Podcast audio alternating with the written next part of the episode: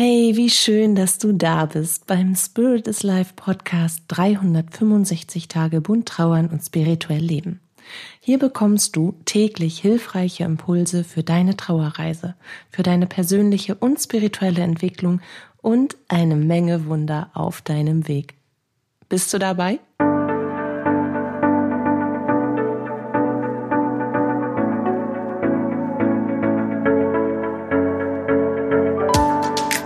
Mein Name ist Katja Hüniger.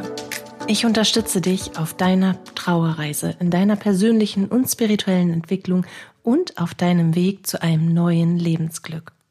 Dabei sprechen wir über die bunten Themen von Trauer, Leben und Spiritualität, um dir damit Antworten auf innere Fragen und vor allem Licht und Kraft für deinen Tag zu schenken. Ich muss mich direkt einmal räuspern. So, angekommen in dieser Podcast-Folge. Und gleich noch einen Schluck Wasser hinterher. Ich habe übrigens von meiner Community, von meiner Spirit is Life Community, eine wunderschöne grün-weiß gesprenkelte Tasse bekommen, auf der drauf steht, schön, dass du da bist. Und aus der trinke ich, neben meinem Wasser steht die, auch gerade einen Tee, den ich auch von Ihnen bekommen habe. Und das leuchtet gerade alles in mir. Es ist wunderschön, wie wir ja, in Liebe aneinander denken und nochmal ganz, ganz, ganz herzlichen Dank dafür, dass ihr so lieb an mich denkt und ja, mich mit eurer Liebe versorgt. Da freue ich mich ganz doll drüber. Heute wollen wir uns aber natürlich wieder um dich kümmern. Wir alle, wir, ja, wir, du und ich und wir alle, die jetzt gerade zuhören und die darüber hinaus natürlich auch, wir alle kommen als unbeschriebenes Blatt Papier auf die Welt. Unsere Eltern schreiben ihre Lehren in uns hinein. Wir werden quasi als SpongeBob geboren, als Schwamm. Alles, was wir erleben, alles, was wir aufnehmen, ist ja neu für uns. Und weil es das Bedürfnis der Seele ist, zu wachsen und sich selbst zu erfahren, saugen wir so viele Informationen und Wissen, so viele Erfahrungen wie möglich in uns auf. Und während wir uns dann entwickeln, groß werden, die ersten Schritte ins Leben wagen, formen wir diese Schwammerfahrung, diese SpongeBob-Erfahrung, dieses Wissen aus unserer frühkindlichen und kindlichen Prägung in uns. Ich wollte eigentlich, damit formen wir, nochmal anders angefangen, damit formen wir unser Weltbild. Also all das, was wir als kleiner Mini-SpongeBob auf unserem Weg ins Erwachsenenwerden so in uns aufsorgen, formt unser Weltbild. Und die Begrenzungen, Dinge so zu sehen, zu identifizieren, zu bewerten und zu leben, wie unsere Eltern es getan haben, bringt unser Weltbild so überhaupt erst zustande. Erinnere dich an die Erkenntnisse der Wissenschaft. Zehn Personen, die ein und dieselbe Situation erleben, werden dir zehn verschiedene Versionen davon erzählen. Warum? Weil die Wahrnehmung und das Weltbild darüber bestimmt, wie sie diese Situation sehen, wie sie sie aufnehmen, was quasi gefiltert wird, was sie als besonders wichtig oder als besonders störend erachten, wie umfassend und ganzheitlich sie etwas aufnehmen können. Das Weltbild, was du durch die Erziehung und Meinung deiner Eltern gebildet hast, bestimmt darüber, wie du jetzt die Welt wahrnimmst, wie du die Welt um dich herum siehst, was du von Menschen hältst, was du bevorzugst, was du ablehnst, wie du dich vor allen Dingen auch selbst wahrnimmst, was dir wichtig und unwichtig ist, wie du liebst und wovor du Angst hast. 80 Prozent von dir besteht aus eingewickelter Prägung solange bis du lernst, dein wahres Selbst zu entwickeln, wiederzuentdecken und dir eigene unabhängige Meinungen über die Welt und dein Leben zu bilden. Das ist der Moment, wo du wirkliche Freiheit erlangst, weil du gelernt hast, losgelöst von dem, was man dir quasi als Meinung mitgegeben hat, eine Meinung, die du übernommen hast, weil du dazu noch keine eigene gebildet hast, die du quasi weitererzählt hast, so lange, bis du dich genau davon lösen kannst, um deine eigene Meinung zu bilden. Das ist der Moment, wo du wirklich Freiheit in dir integrierst. und auslebst und ausbaust vor allen Dingen. Doch das ist der letzte Schritt. Das ist der beste Schritt. Lass uns den Weg nochmal ein paar Schritte zurückgehen, damit du verstehst, worauf ich hinaus will. Auf unserem Weg in ein Erwachsenenleben lernen wir nicht nur unsere Welt kennen, sondern entwickeln ja auch unsere Identität, unsere Persönlichkeit, unser Wer bin ich denn eigentlich? Unsere Identität, die direkt von den Menschen abgeleitet ist, die uns erziehen und zu denen wir am meisten Kontakt haben. In der Regel sind es ja die Eltern, manchmal sind es auch die Großeltern oder die Tante, wo du den ganzen Tag gewesen bist, oder es sind Pflegeeltern.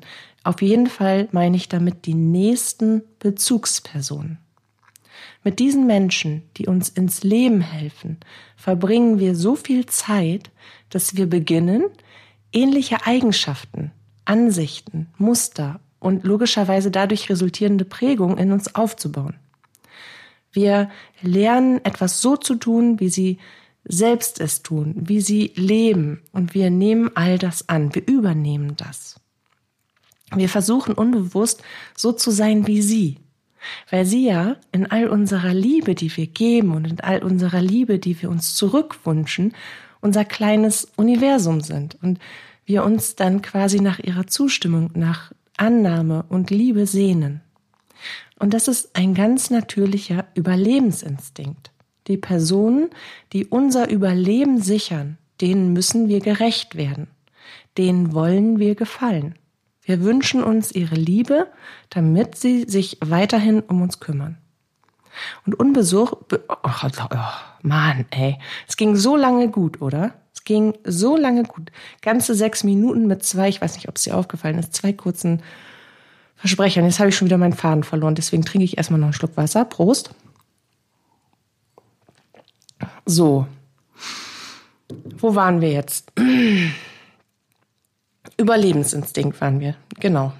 Ich war schon bei Tieren. Wie komme ich denn jetzt auf Tieren? Da komme ich, glaub, komme ich gleich drauf zurück, glaube ich. Also, Hauptbezugspersonen. Ja, ich hab's. Also, wir versuchen uns mit den Hauptbezugspersonen, die wir haben, zu identifizieren mit den Menschen, nach deren Liebe wir uns am meisten sehnen. Selbst wenn diese Personen gestorben sind, sind wir auch nach ihrem Übertritt in die geistige Welt immer noch bestrebt, es ihnen recht zu machen und formen uns zu dem, was wir unserer Meinung nach tun müssen, um weiterhin ihre Liebe, Akzeptanz und ihre Zustimmung zu gewinnen. Es ist immer so ein bisschen, wie, wie würde er oder sie das jetzt gerne haben wollen? Was würde er oder sie wohl gerne wollen, was ich tue? Und das aufgrund von weltlicher Meinung. Das ist schon krass, oder? Und genau das möchte ich dir heute mit auf den Weg geben. Dieses Verlangen nach Liebe und Anerkennung von den Menschen, die uns am meisten geformt und ins Leben begleitet haben, die, das beeinflusst extrem unsere Identität. Sie bestimmen quasi darüber, quasi ist heute mein neues Lieblingswort, also sie bestimmen darüber, wer wir sind und wie wir uns verhalten. Sie entscheiden darüber, wie wir etwas bewerten, wie wir etwas erfahren und dann dementsprechend ausleben.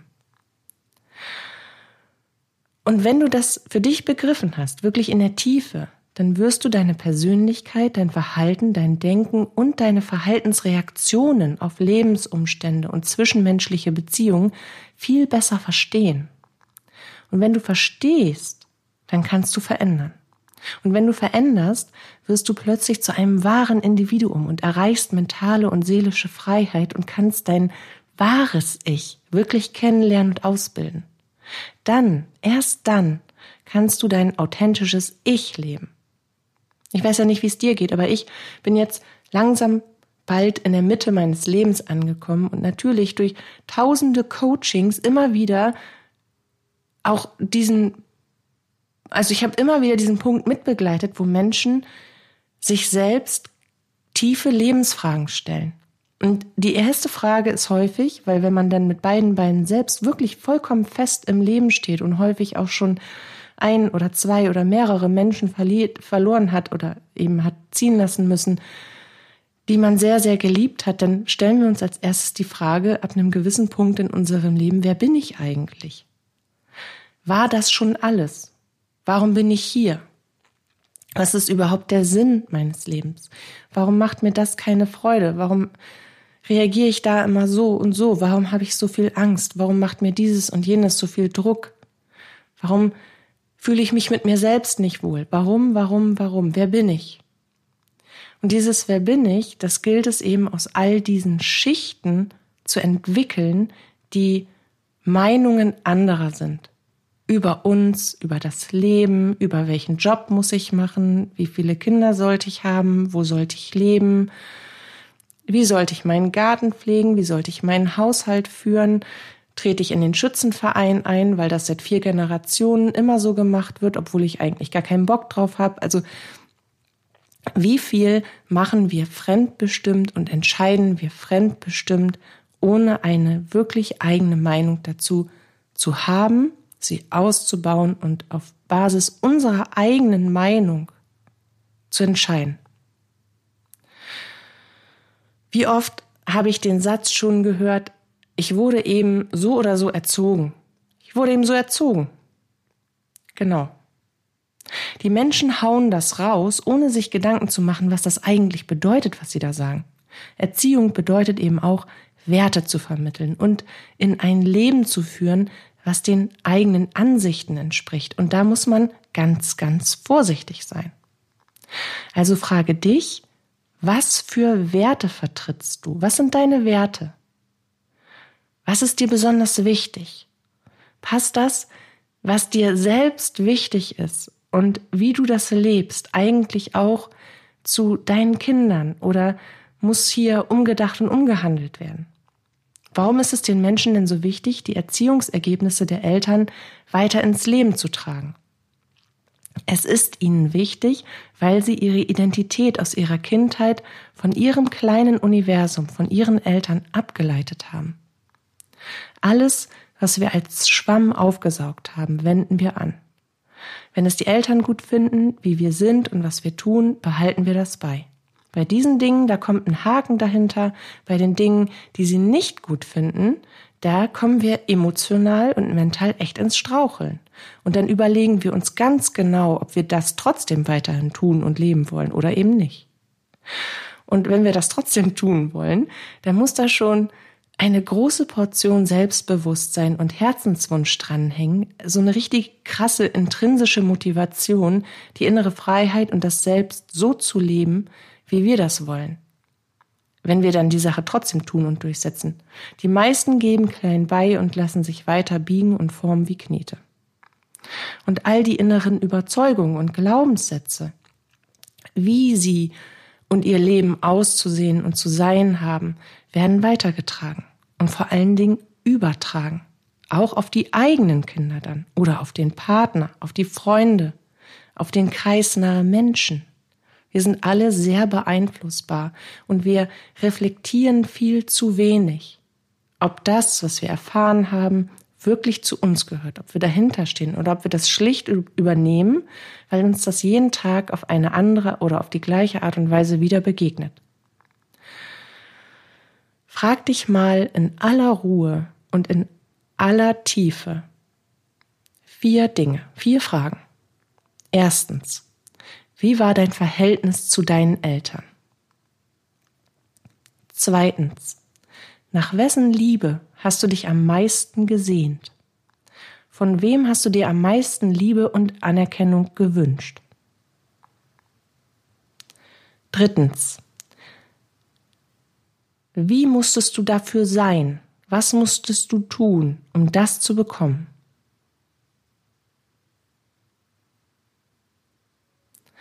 Und viertens ist, hast du das Gefühl gehabt und hast du nach wie vor das Gefühl, dass wenn du so gewesen bist und wenn du das getan hast, was du deiner Meinung nach dafür tun musstest, diese Liebe und Anerkennung wirklich zu verdienen? Stell dir diese Fragen bitte in Ruhe. Du wirst wahrscheinlich schon selbst über die Falschheit in der Fragestellung gestolpert sein, über das, was eigentlich nicht sein sollte, aber dennoch einfach so ist. Liebe sollte keine Bedingungen an Kinder stellen. Und dennoch wird es so gelebt, weil wir es ja selbst so beigebracht bekommen haben. Auch das ist ein Grundgerüst, das in uns aufgebaut würde. Willst du das niederreißen und dir ein neues Grundgerüst bauen?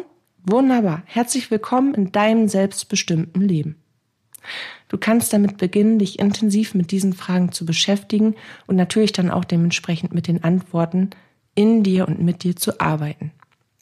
Du kannst damit beginnen, die Einflüsse aus deiner Kindheit zu untersuchen, indem du dir überlegst, welche Eigenschaften und Verhaltensweisen, welche Denkansätze und Überzeugungen, welche Glaubensrichtungen und Wertesysteme du von den Menschen, die dir besonders nahestehen oder auch nahe standen, übernommen hast.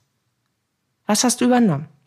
Was tust du so, wie dein Papa es getan hat? Wo entscheidest du in seinem Sinne? Und was hast du von deiner Mama übernommen? Und was stammt wirklich und allein von dir? Was ist aus dir selbst heraus entstanden? Was hast du aus dir selbst heraus entwickelt?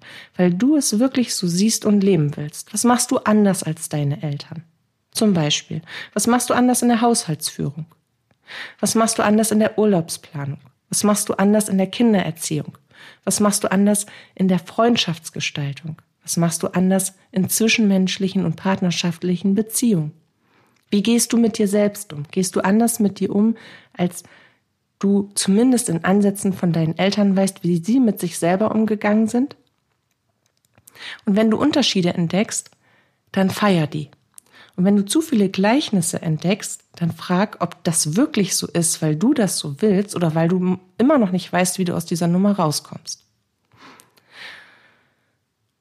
Und wenn du dich wirklich intensiv damit beschäftigt hast, dann wirst du sehr tiefe Antworten finden. Antworten, die das Selbstbild erst einmal in kleine Puzzlestücke zerlegen. Und das schmerzt.